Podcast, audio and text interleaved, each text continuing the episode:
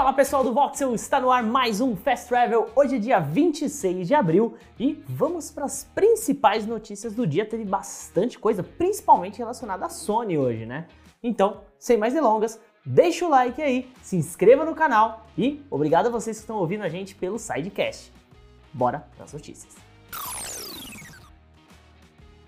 Bom, gente, a Sony já começou a comunicar às desenvolvedoras que os jogos que custarem a partir de 34 dólares, mais ou menos 170 conto ali em real, terão que dar acesso a uma demonstração de pelo menos duas horas no PlayStation 4 e PlayStation 5.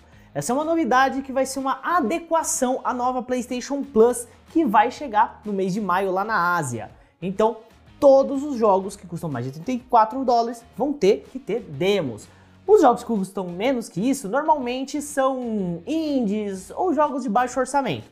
Por isso, essa política está mirando principalmente em grandes lançamentos. Segundo o site Game Developer, apesar de ser obrigatória, essa nova política da Sony é um pouco flexível. Por exemplo, a obrigação desse período de teste não é retroativa, ou seja, é só a partir de agora que vai valer. Jogos anteriores não precisam ter uma demo de menos de duas horas. O período de testes também não se aplica a jogos do PlayStation VR. E os desenvolvedores podem adicionar os testes com um tempo cronometrado de até 3 meses após o lançamento do jogo na PlayStation Store.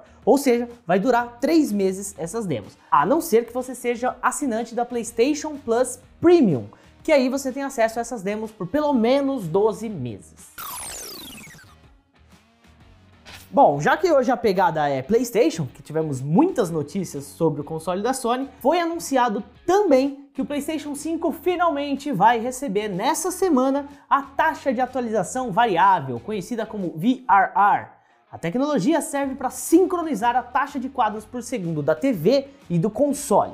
E ela vai estar disponível no lançamento para pelo menos 14 jogos.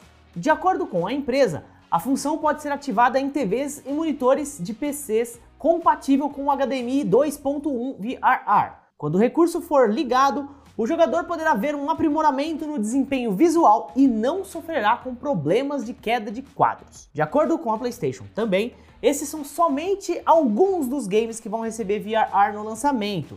Depois desse lançamento, vários outros games terão isso disponibilizado através de atualizações. Para ativar o VRR, o usuário tem que ativar essa opção lá na tela e vídeo no console. Você entra em menu, tela e vídeo. Vai ter uma opção nova chamada VRR e é só ligar que já vai estar funcionando. Bom, até a tarde dessa terça-feira a Sony não confirmou. Porém, o vazamento da PlayStation Plus de maio já está aí. Os jogadores vão poder baixar FIFA 2022, Curse of the Dead Gods e Tribes of Midgard. Quem fez esse vazamento foi um insider do site Dia Labs, que há alguns meses tem acertado nos títulos presentes no serviço da Sony e da Xbox Live Gold também, tá? Desses três jogos, só o Curse of the Dead Gods vai estar disponível só na versão do PlayStation 4. O Tribes e o FIFA 22 terão suas versões de PlayStation 5 também no catálogo. Bom, se o vazamento estiver correto, os jogos estarão disponíveis na semana que vem, terça-feira, dia 3 de maio, e vão ficar até dia 7 de junho de 2022. Então, corre para fazer o download. E esse foi o nosso Fast Travel dessa terça-feira, dia 26 de abril. Agradeço muito a vocês que têm colaborado aqui soltando like, ouvindo a gente no nosso podcast e também se inscrevendo no canal, que é muito importante. Eu sou o Juan, vocês podem me seguir nas redes sociais que estão aqui embaixo. Eu vou ficando por aqui e até amanhã.